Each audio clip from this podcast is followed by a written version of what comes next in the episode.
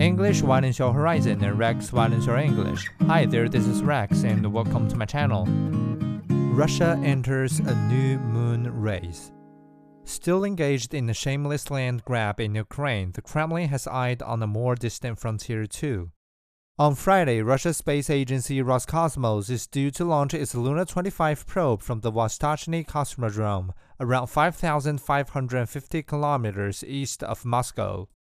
The mission aims to achieve Russia's first lunar landing since 1976. The probe will head to the moon's south pole to search for evidence of water in the form of ice, which could help sustain a human lunar presence. But Russia faces competition. India's Chandrayaan 3 probe, which launched in July, is headed to the same region. And earthbound geopolitics risks denting Russia's space ambitions. After the invasion of Ukraine, the European Space Agency ditched its promise to provide the Luna 25 with specialist equipment. Meanwhile, Russia is only a junior partner on the planned moon base with China.